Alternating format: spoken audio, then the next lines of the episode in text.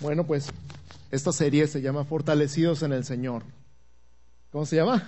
Fortalecidos en el Señor. Así es, todos hemos necesitado fortaleza en algún momento de nuestra vida, ¿sí o no? Sea por situaciones económicas, sea por situaciones de salud, sea por situaciones de problemas familiares, de algún hijo rebelde o de algún problema con el esposo, con la esposa. Todos hemos enfrentado circunstancias difíciles en el trabajo, así como en la casa, así como en la calle o en la escuela. En algún momento o en muchos momentos a lo largo de nuestra historia, todos hemos necesitado la fortaleza del Señor. Y vamos a aprender de uno de mis personajes favoritos de la Biblia, el rey David, que es, para mí es así como, ¿cómo le hacía? Entonces vamos a ver exactamente ah, un poquito de eso, el secreto del ascenso de David en este primer domingo.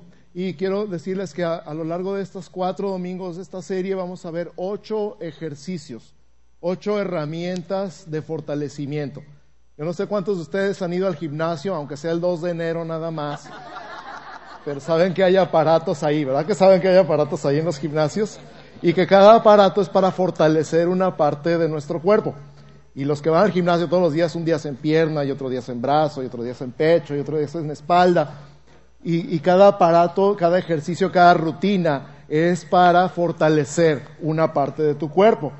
Y en el gimnasio hay dos palabras clave en todos estos aparatos, es peso y repetición. Cada vez que vas a hacer un aparato le pones peso y le pones repetición. Tu entrenador te dice, vas a hacer cuatro series de 12 repeticiones o cuatro series de 15 repeticiones. Ya los que están muy acá le ponen 20 repeticiones a las pesas, ¿no? Y al principio a mí me dio mucha risa. La primera vez que se me ocurrió querer levantar pesas, me dice el entrenador, vas a usar la pura barra sin pesas. Y yo, ah, qué chiste. Sí, como no, a la, tercera serie ya estaba yo que me moría y no tenía nada de peso. Yo me sentía ridículo con la barra solita sin nada de peso. Hacía repetición yo... Que me vean los que están haciendo ahí con 20, 30 pesos.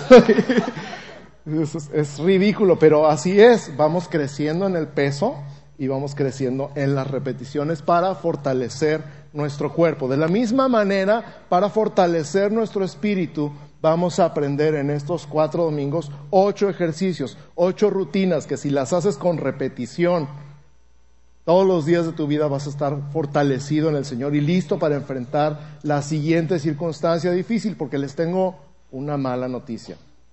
Las circunstancias difíciles no se han acabado. Ahorita a lo mejor algunos de ustedes están pasando por circunstancias difíciles y han llorado y se han puesto tristes y se han deprimido y se han cansado y han dicho, ya basta Señor, mejor llévame al cielo contigo. Algunos de ustedes pasaron por circunstancias difíciles y ahorita están en un momento padre donde todo está saliendo a pedir de boca y todo es increíble y todo es maravilloso. Y dices, gracias a Dios que ya salí de eso. Ninguna de las dos es eterna. Ninguna de las dos va a durar para siempre. Entonces hay que fortalecernos en tiempos donde todo está bien para soportar en tiempos donde todo está del cocol. ¿Okay? Entonces, vamos a ver lo primero, la primera característica de David es que tenía un corazón conforme al de Dios. Tenía un corazón conforme al de Dios. Cuando están testificando del rey David en Hechos 13, 22, hablan de un, de un corazón conforme al de Dios y en 1 Samuel 17, 37 habla de su integridad. Entonces, un corazón conforme al de Dios es un corazón íntegro. Un corazón íntegro es un corazón que no tiene doblez, que no tiene nada escondido, que no tiene nada oculto. Una persona conforme al corazón de Dios no esconde sus problemas, no esconde sus debilidades, no esconde ni niega las cosas en las que está cojeando o en las que está débil. Simplemente reconoce su necesidad de Dios. Ese es un corazón conforme al de Dios. Tú y yo necesitamos de vez en cuando examinar nuestro corazón y ver si tenemos un corazón conforme al de Dios o si estamos negando nuestras debilidades, nuestros problemas y vivimos en negación o diciendo, bueno, sí, pero es que fulano tuvo la culpa, por eso soy así. Muchos decimos, ¿verdad? Es que cuando me, era chiquito me caí de la cama y me pegué en la cabeza y por eso soy así. Y queremos que la gente tenga compasión de nosotros y nos perdone nuestras faltas, nuestras debilidades, porque no tenemos la suficiente integridad de reconocer nuestra necesidad de Dios y esta es una característica básica en David. Su corazón conforme al de Dios se formó en la soledad, en las montañas, cuando era pastor de ovejas y no había nadie con él y solamente estaba rodeado de borreguitos. Ahí encontró su relación con Dios, ahí la fortaleció, ahí pasó muchos años de soledad y en esa soledad su carácter fue formado y su corazón fue hecho conforme al corazón de Dios. De ahí lo escogió Dios para ponerlo a pastorear las ovejas de Israel. Dijo, ya no vas a pastorear estas ovejas, vas a pastorear estas otras. Y hasta la fecha en Israel se le conoce a David como el dulce pastor de Israel. Entonces, nosotros vemos esa, diferencia. Su corazón no cambió de la soledad a la fama. Su corazón no cambió de la montaña al palacio. Su corazón no cambió de la pobreza a la riqueza. ¿Han visto a personas cómo se echan a perder cuando se sacan la lotería? Su corazón no estaba en completa integridad y tanto como el, el dinero como el poder corrompen. Y cuando no estamos listos para Él, pasan cosas terribles. Pero David tenía un corazón conforme al de Dios y caminaba en integridad. Entonces fue escogido por Dios para pastorear a la nación de Israel y fue preparado por Dios para ese cargo. Desde que David fue ungido como rey hasta que David tomó el trono, pasaron entre 10 y 13 años.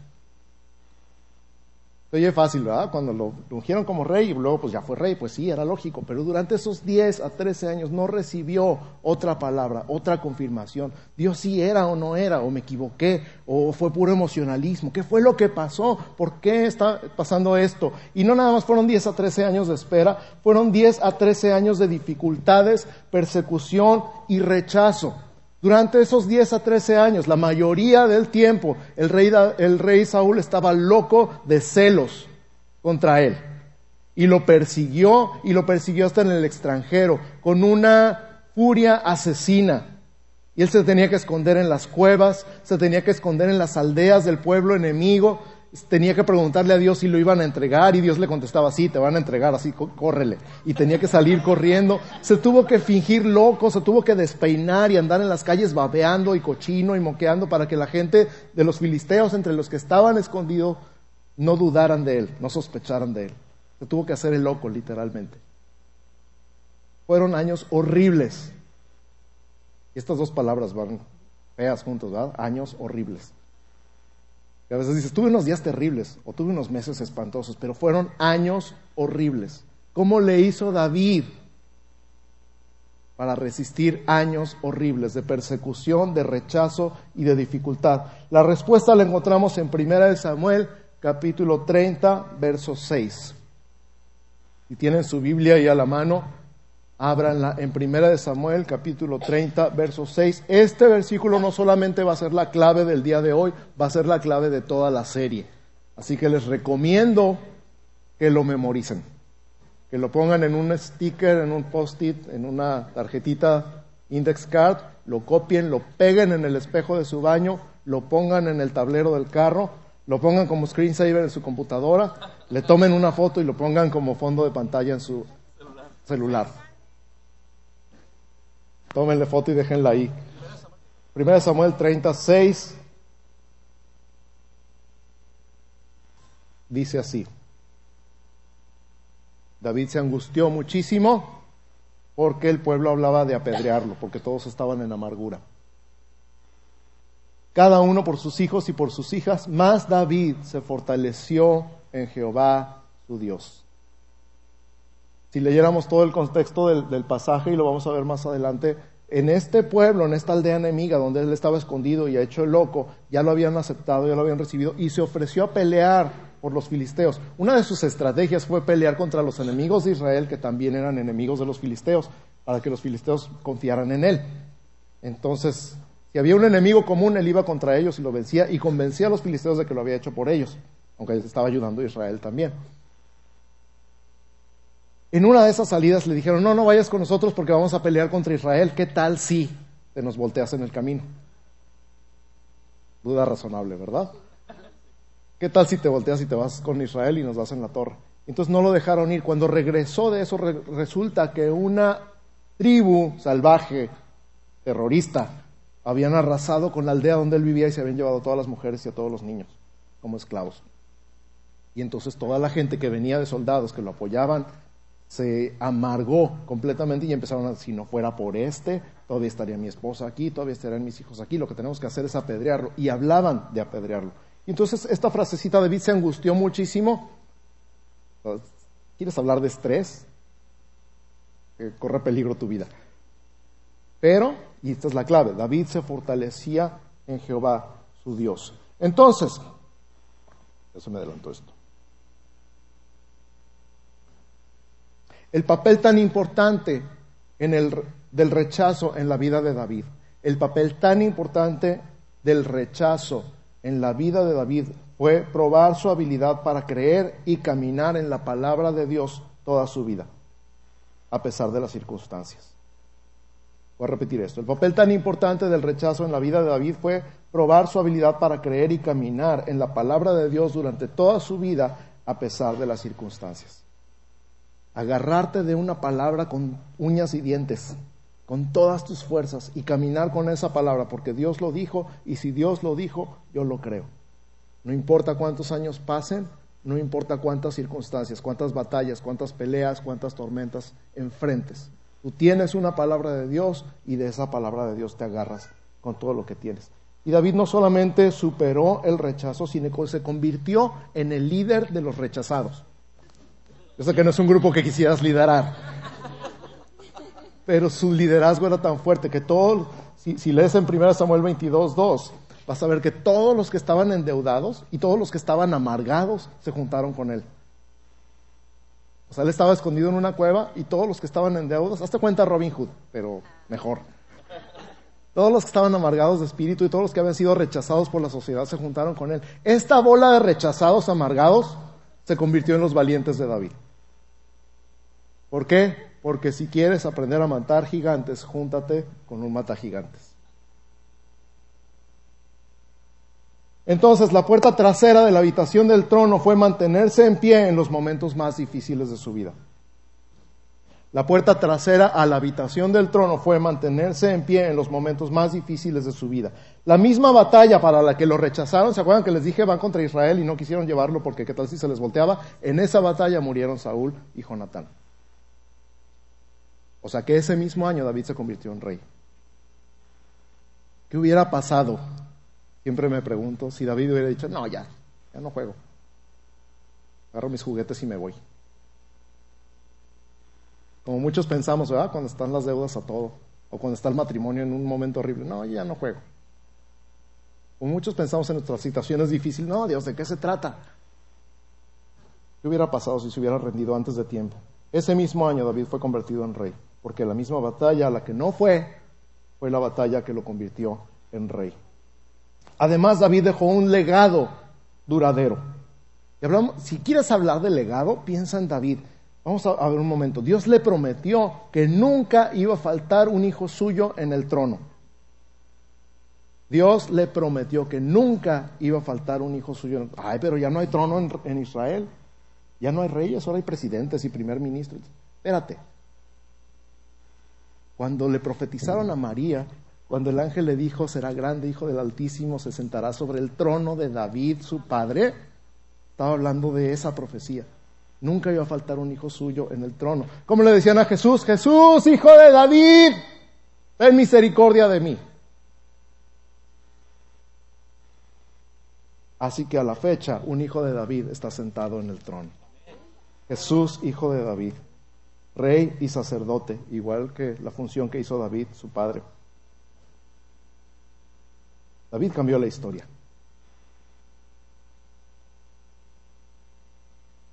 David creció en ese favor o en esa gracia delante de los hombres. ¿Sabes qué? Hasta Jesús tuvo que crecer en favor o gracia. En Lucas 2, 52 dice que Jesús crecía en gracia y sabiduría para con Dios y para con los hombres. Entonces Jesús tuvo que crecer en gracia. Él es la gracia en persona y la gracia de Dios en persona, pero con la gente Él tuvo que crecer. Como ser humano, Él tuvo que crecer en gracia para con la gente. hizo todo lo que como hombre debía hacer, hasta bautizarse. Fue guiado por el Espíritu al desierto, tentado por el enemigo en la misma palabra que acababa de recibir, si eres hijo de Dios. Dios le acababa de decir, tú eres mi hijo amado. Y la tentación viene a decir, si eres hijo de Dios. Tentado en la misma palabra que acababa de recibir y volvió en el poder del Espíritu Santo. Fíjate la diferencia. Fue guiado por el Espíritu y volvió en el poder del Espíritu. Fue guiado por el Espíritu y volvió en el poder del Espíritu. ¿Qué pasó en medio? La tentación. Interesante, ¿no? Entonces crezcamos en favor. Pero Dios nos da el favor, esta gracia con la gente a medida que nuestro carácter lo puede soportar. Dios nos da el favor con la gente a medida que nuestro carácter lo puede soportar, llevándonos entonces de gloria en gloria. Por eso es tan importante y prioritario aprender a ministrarnos a nosotros mismos. Y ministrarme a mí mismo. Esto va a sonar muy raro porque siempre vamos a que nos ministren, ¿sí o no? Pero la habilidad especial de David era ministrarse a sí mismo.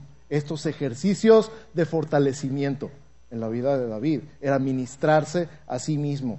Así que va a llegar un momento en tu vida donde no vas a necesitar que nadie te ministre. Cuando eres niño necesitas que te den de comer. Cuando eres adulto te puedes dar de comer tú solo. ¿Verdad que sí? Hay algunos adultos que no saben nada de comida, pero esa es otra historia. Cuando eres adulto necesitas aprender a comer por ti mismo. Así que David aprendió a ministrarse a sí mismo y tú vas a aprender en estos ocho ejercicios de fortalecimiento, aprender a ministrarte a ti mismo. Hay un propósito y una prioridad en este ministrarte a ti mismo. Apocalipsis 5.10 dice que somos reyes y sacerdotes y reinaremos en la tierra. Nos has hecho reyes y sacerdotes y reinaremos en la tierra. Este es el propósito. Imagínate un rey llorón. Bonita cosa. Imagínate un rey miedoso. Imagínate un rey diciendo, ay, ¿qué hacemos? ¿Verdad que no? No son los reyes que vemos en las películas, ¿verdad que no? El valor es, un, es un, una característica de un rey. ¿Has visto todas esas películas del rey Arturo y cuando sacan la espada y van al frente en la batalla? El rey siempre va a estar al frente en la batalla, ¿has visto eso? Y toda la gente va detrás del rey porque pues el rey vaya enfrente ni modo de mandarlo solo. El rey inspira el valor, el rey inspira el coraje, el rey es el que va enfrente. ¿De dónde saca el rey el valor, el coraje, la inspiración? Lo tiene que conseguir él por otro lado. Nosotros como reyes y sacerdotes tenemos el privilegio de servir, proteger y bendecir a nuestra comunidad. Nosotros, repito, como reyes y sacerdotes, tenemos el privilegio de servir, proteger y bendecir a nuestra comunidad. Así que como reyes debemos saber fortalecernos a nosotros mismos y soportar las pruebas y la soledad. Y entonces la victoria no se convierte o deja de ser una meta y se convierte en un estilo de vida. La victoria deja de ser una meta y se convierte en un estilo de vida. Porque tu sentido de destino se arraiga en tu corazón de tal manera que entiendes que fuiste equipado para la victoria y mantenerte en esa victoria y escribir la historia como rey y sacerdote. Ganar y mantener el territorio conquistado. Ganar y mantener la victoria, mantenerte en la victoria y escribir la historia. Así que, aparato de ejercicio número uno, herramienta número uno, vamos a hacer brazo hoy. Permanece conectado con tu destino o recuerda constantemente tu destino. Ejercicio de fortalecimiento número uno, recuerda tu destino. Acuérdate quién eres y para qué estás aquí. Recuerda quién eres y recuerda para qué estás aquí. Quién eres un hijo de Dios, amado, aceptado, heredero, hijo. ¿Cuántas cosas puedes recordar de tu ¿Y para qué estás aquí? Acabamos de leer reyes y sacerdotes y reinaremos en la tierra. No en el sentido de dominar la tierra, no es así como Pinky Cerebro, ¿se acuerdan? ¿Qué vamos a hacer esta noche, Pinky? Tratar de dominar al mundo. No es dominio, es servir, proteger y bendecir, ¿ok? Servir, proteger y bendecir. Ese es nuestro destino. Servir, proteger y bendecir en la tierra. Amén. Nos recuerda tu destino. Muy importante recordar quién eres Proverbios 4:23 dice, sobre toda cosa guardada, guarda tu corazón, porque de él mana la vida. Sobre toda cosa guardada, guarda tu corazón, porque de él mana la vida. Muchos de nosotros tenemos muchos años en el ministerio y hemos visto muchas cosas que nos pudieron haber derribado, desilusionado, decepcionado y, y puesto en fuga y decir, yo no quiero. Y esa es la iglesia y ese es el ministerio, yo no quiero. Pero cada uno de nosotros tiene la responsabilidad de guardar su corazón, de cuidar. Cada uno de nosotros debe escoger qué afecta a tu corazón y qué no afecta a tu corazón. A lo largo de casi 30 años de ministerio he visto mucha gente entrar y salir, no solamente del ministerio, sino de la iglesia. No solamente de la iglesia, sino del reino. Gente al lado de la que he ministrado está en el mundo perdida porque se desilusionó de algo, se decepcionó de algo, dejó que le entrara en lo más profundo de su corazón y ha salido sin querer saber nada, no solamente de la iglesia, sino de Dios. Porque han dejado que entre en su corazón lo que no debía haber entrado. Sobre toda cosa guardada, guarda tu corazón porque de él mana la vida. Así que vigila tu corazón, cualquier actitud de tu corazón que sea así como ofensa, como desilusión, como amargura, es como una luz roja en tu carro. Se prende la luz del aceite y ¿qué haces? Echas aceite. Se prende la luz de los frenos y ¿qué haces? Revisas el líquido de frenos. Se sube la aguja de la temperatura y ¿qué haces? Te paras. Si no te paras, te vas a parar más tarde, no te preocupes. O te paras ahorita o te paras después. O te paras 10 minutos ahorita o te esperas y te esperas a que llegue la grúa. Guarda tu corazón, vigila tu corazón, está atento a tu corazón. Sobre toda cosa guardada, guarda tu corazón. Dice la Biblia que somos lo que pensamos. En Proverbios 23, 7, tal es el pensamiento, tal es él. Tal es su pensamiento, tal es él. O sea que es verdad, eres lo que piensas. ¿Qué piensas? El Salmo 115.8 se burla de los ídolos que dice que ni oyen, ni ven, ni pueden caminar y que no sirven para nada. Y luego dice, son iguales a ellos los que los adoran. Órale. No pueden ver, ni oír, ni pensar. Pero también 2 Corintios 3.18 dice que mirando nosotros al Señor a cara descubierta somos transformados en la misma imagen tú escoges. Esa es la gran decisión en guardar tu corazón. Tú escoges a quién ves, porque a lo que ves, en eso te conviertes. En eso te transformas. Te pareces a lo que admiras. Te pareces a lo que ves. Por eso es tan importante que Jesús nos dice en Hebreos 12:2, puestos los ojos en Jesús, el autor y consumador de la fe Poquito antes dice, despojémonos de todo peso y corramos con paciencia la carrera que tenemos por delante, puestos los ojos en Jesús. ¿En dónde están tus ojos? ¿En dónde están tus ojos el día de hoy? ¿En la persona que te transó o en Jesús? Entonces tenemos que concordar con lo invisible. Sabemos que hay dos reinos en conflicto, ¿verdad que sí? El reino de lo visible y el reino de lo invisible. Y nosotros elegimos cada día con cuál nos asociamos. No me juzguen por lo que estoy a punto de decir, pero lo voy a decir. Una de mis películas favoritas es Matrix. Les digo, no me juzguen. con lo que empieza Matrix es escoge la píldora roja o la píldora azul. ¿Verdad? ¿Quieres seguir en el mundo de los sueños o quieres despertar a la realidad? Él pensaba que todo lo que veía era la realidad, pero en realidad era un sueño, era una realidad virtual. Y tomó la píldora para despertar del sueño. De la misma manera, tú y yo tenemos dos realidades, vemos dos realidades, lo físico y lo espiritual. Y nosotros escogemos cada día a cuál de las dos le hacemos caso. La verdad es que la realidad espiritual es más real que lo que vemos con los ojos físicos. Enemías 6.3 dice que a lo invitaron los enemigos a comer. Querían distraerlo, querían despistarlo y le dijeron, vente a comer, vente una carne asada. Y les dijo, no puedo porque estoy haciendo una obra muy importante y si me voy por ustedes me voy a detener. Es un ejemplo de lo que tú y yo vemos en el mundo físico y lo que hay en el mundo espiritual. Hay una misión, hay un propósito. Estamos aquí con una función del reino en la tierra. No te distraigas por una carne asada, por un plato de lentejas. Lamentaciones 1.9 dice que los arqueros diestros salieron corriendo porque no tuvieron fe y que la caída de Jerusalén fue sorprendente porque olvidó su destino. Esta es una gran verdad. La victoria personal lleva a la bendición colectiva. Cuando nosotros ganamos una victoria para nosotros, todos a nuestro alrededor son bendecidos. ¿Verdad que sí? Esta es otra gran verdad. Dios jamás nos prepara para fracasar, solo para crecer. Esto es cierto el dicho, a veces ganamos y a veces aprendemos, pero siempre crecemos.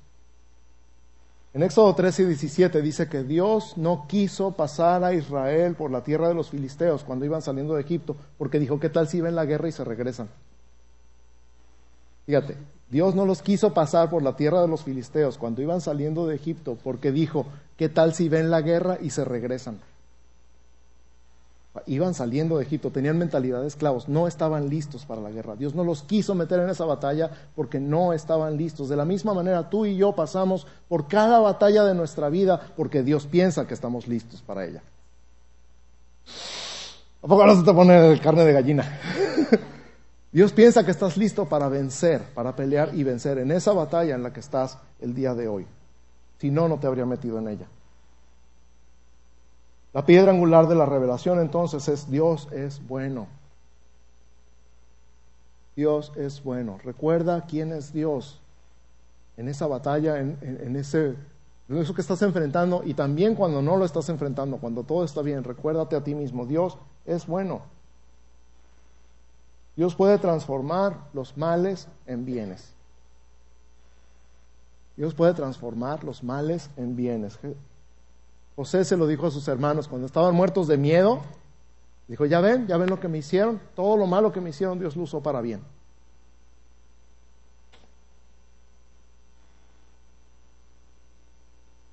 Puedes ver hacia atrás, ver una circunstancia horrible,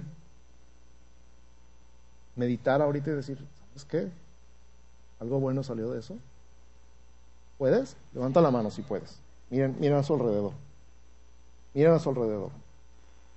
Cada uno de nosotros puede decir, esto que estuvo espantoso, horrible y que me quería morir, algo bueno salió de ahí.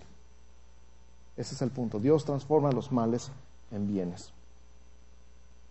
Fíjate, Dios provocó a Faraón para endurecerse contra Israel y así poder exhibir sus maravillas y sacar a Israel lleno de riquezas.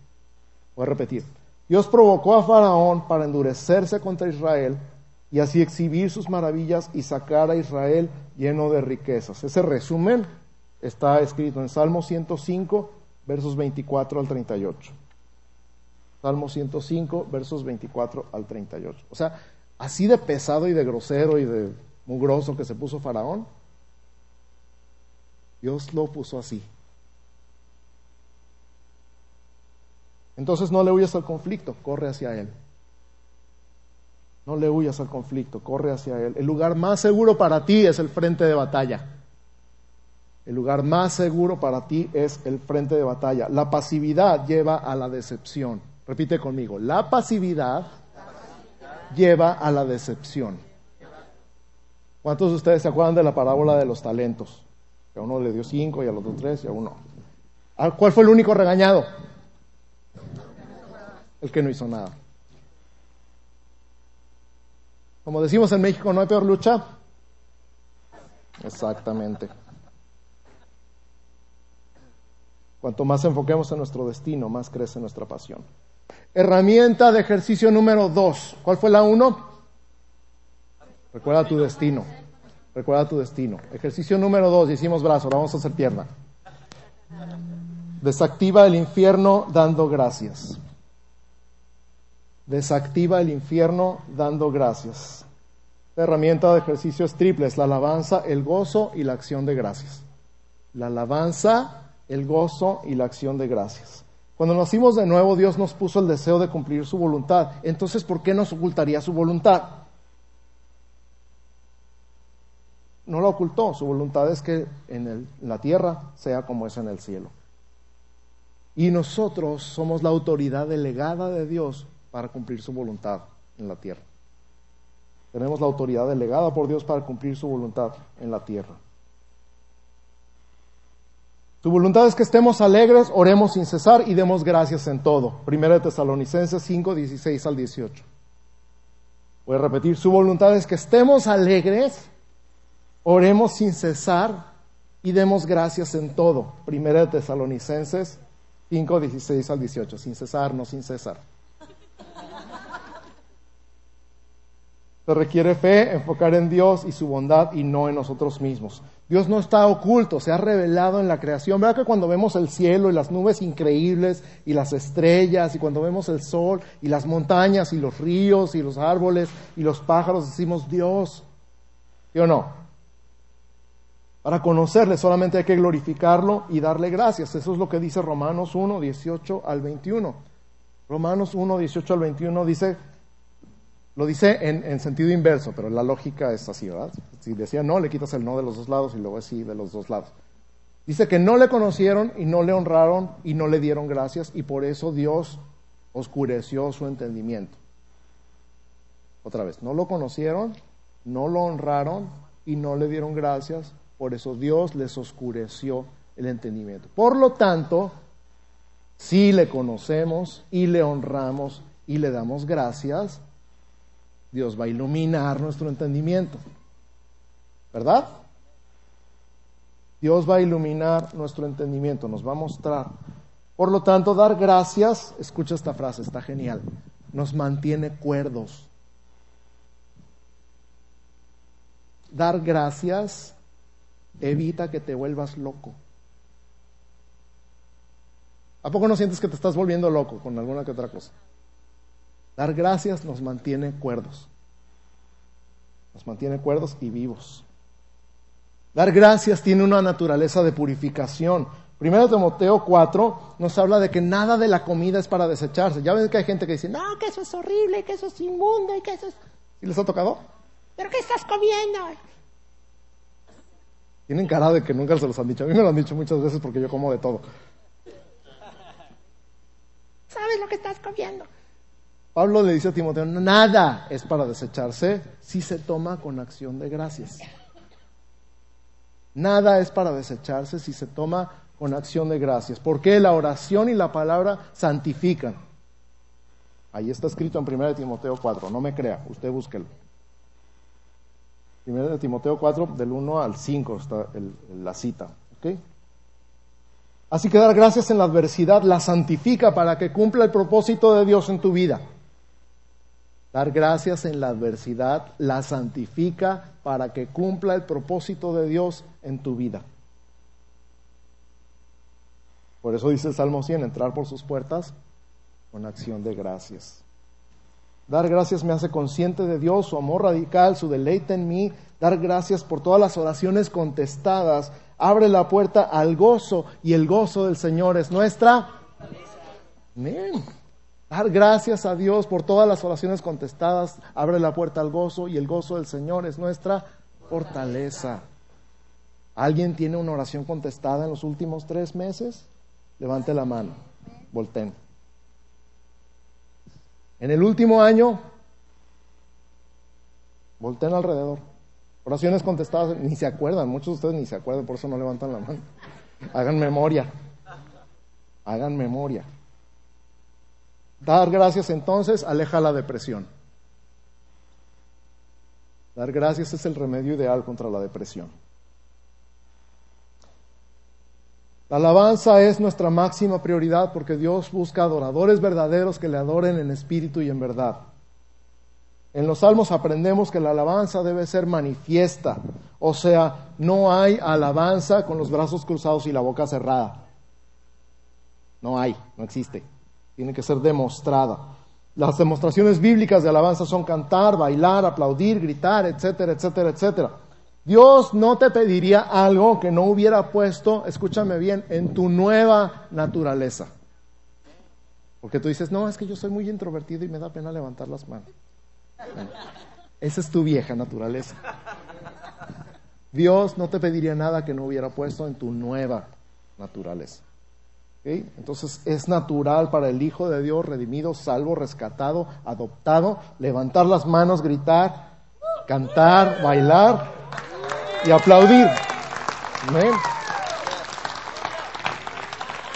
Fíjate que los psicólogos dicen que si tú no tienes ganas de sonreír, pero sonríes por 30 segundos, no me acuerdo cuánto tiempo, tu corazón se empieza a poner contento. O sea, lo normal es que tu cerebro te diga que estás contento y obliga a tu cara a sonreír. Pero también funciona al revés. Si sonríes cuando no estás contento, tu cerebro dice, ah, órale, y se pone contento. Así que si tú no sientes cantar, danzar, aplaudir y levantar las manos, tú empiezas a hacerlo en fe, en obediencia. Eso es alabanza a Dios. La alabanza no es agradable para la carne, por eso tiene tanto poder contra ella. La alabanza no es agradable para la carne, porque ay, qué ridículo, ay, qué pena, ay, qué... ¿Cómo se ven ahí, van danzando, brincando como chapulines? La alabanza no le gusta a tu carne, por eso tiene tanto poder contra ella. Cuando nos detenemos de alabar porque nos sentimos raros, inferiores, inadecuados, o que ese estilo no va con nosotros, estamos poniéndonos de acuerdo con el diablo, porque a él no le gusta que alabemos a Dios. Entonces alabamos a Dios por quién es Él, no por quiénes somos nosotros. Alabamos a Dios porque Él es digno de celebración. Alabamos a Dios porque Él es la fuente del gozo. Amén. A veces se requiere la obediencia física antes de sentir algo, pero hazlo en el nombre de Jesús, hazlo con confianza, con fe, creyendo que Dios va a cambiar cómo te sientes por dentro cuando haces algo por fuera. Amén.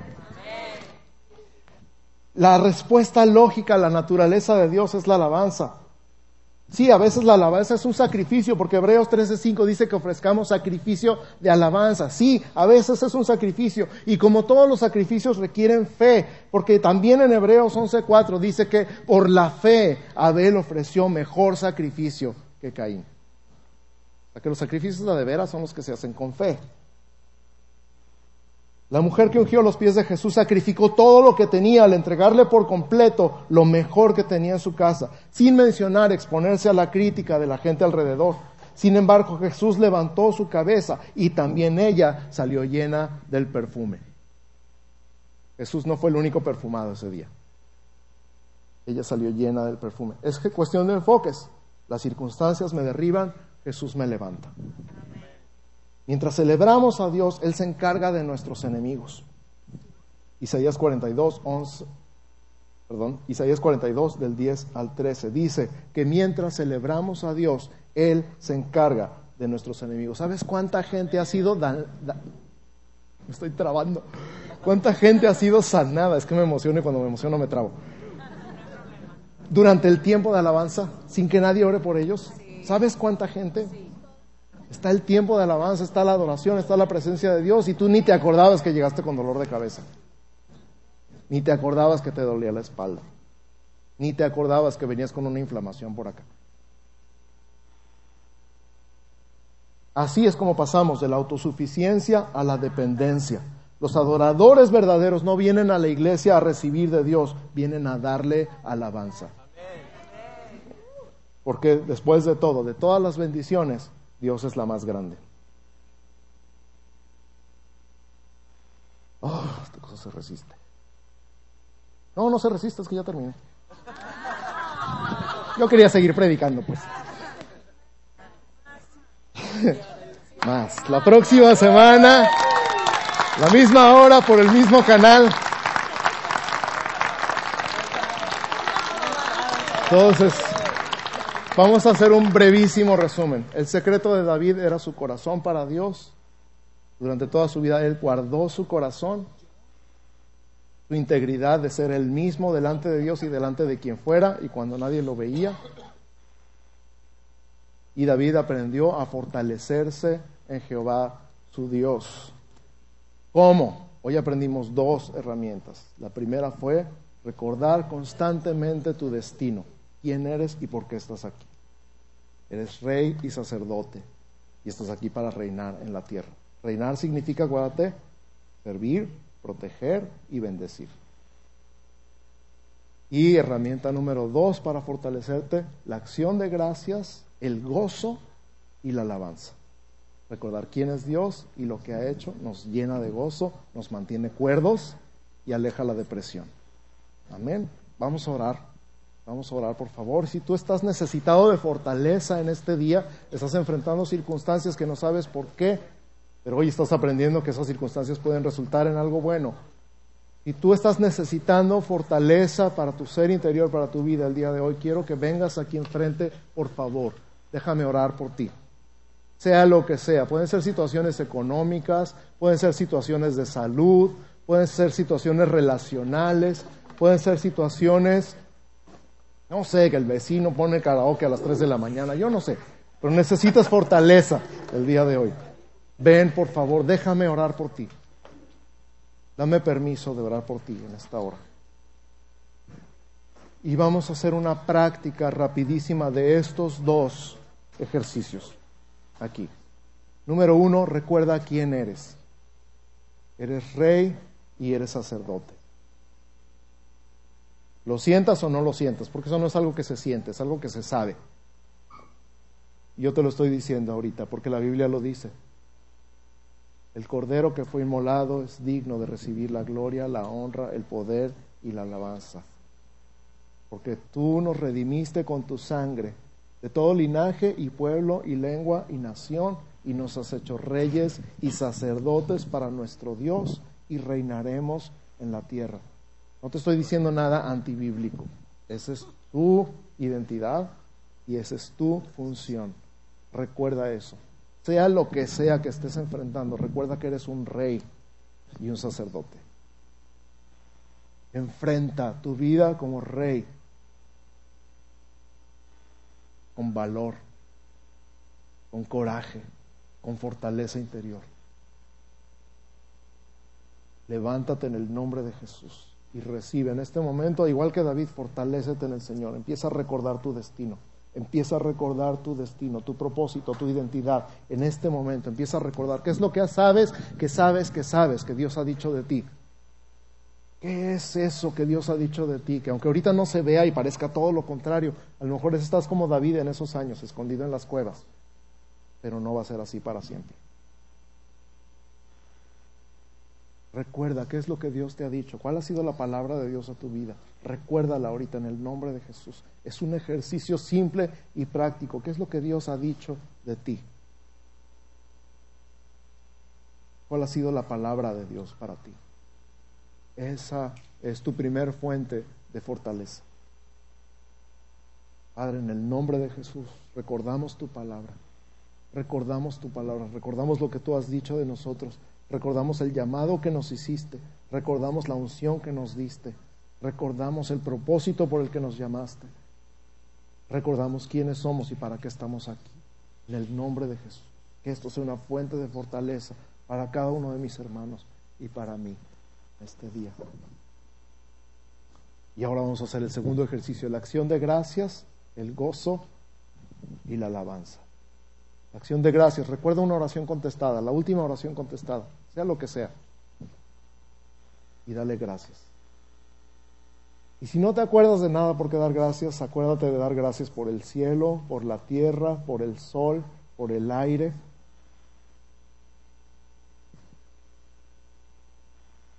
Te va a sonar ridículo, pero algo va a pasar dentro de ti cuando empiezas a decir gracias por los pajaritos y por las vacas y por los caballos.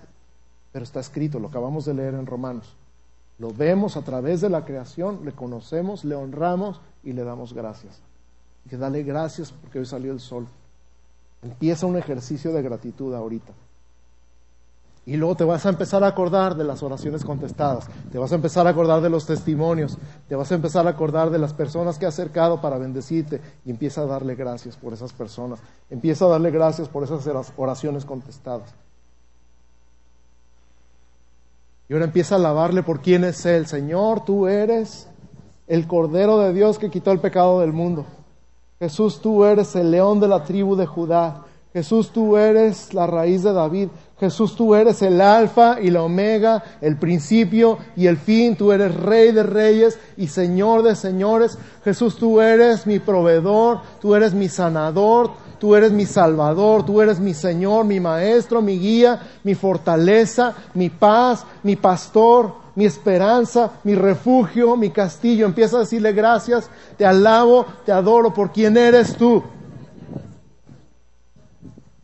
y por lo que ha hecho. Jesús me rescataste, me perdonaste, me salvaste, me sanaste, moriste en la cruz por mí, derramaste toda tu sangre por amor a mí. Cada golpe, cada escupitajo, cada espina, cada clavo fueron por mí, Jesús. Gracias, te alabo, te adoro, te bendigo en el nombre de Jesús. Recibe, recibe la gloria, Señor, la alabanza, todo mi amor, toda mi gratitud.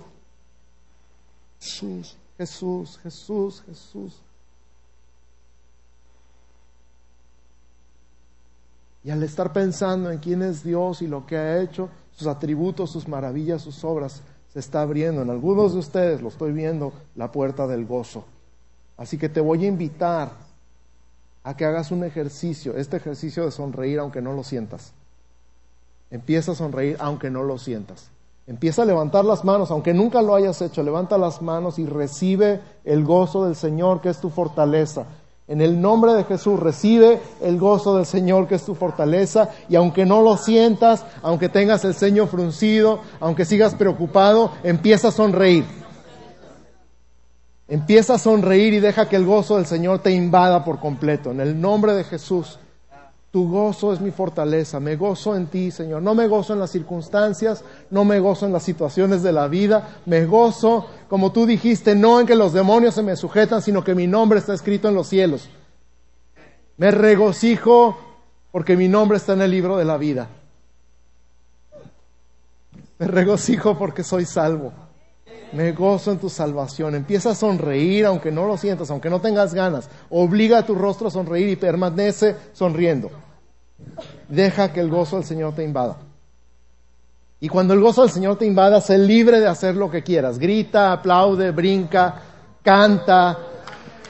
Cuando el gozo del Señor te invada, empieza a alabarle de una manera que no tenías antes. Y dice, gracias Señor, porque de todas mis bendiciones, tú eres la más grande. Gracias Señor, porque de todas mis bendiciones, tú eres la más grande, Señor. Te tengo a ti, te tengo a ti, tengo todo lo que necesito, tengo todo lo que quiero, no quiero nada más, no necesito nada más, te tengo a ti Jesús, te tengo a ti mi Señor, mi Salvador, mi Rey, mi Maestro, mi guía. Gracias Señor Jesús, gracias Señor Jesús. Amén, amén, amén. Que Dios los bendiga.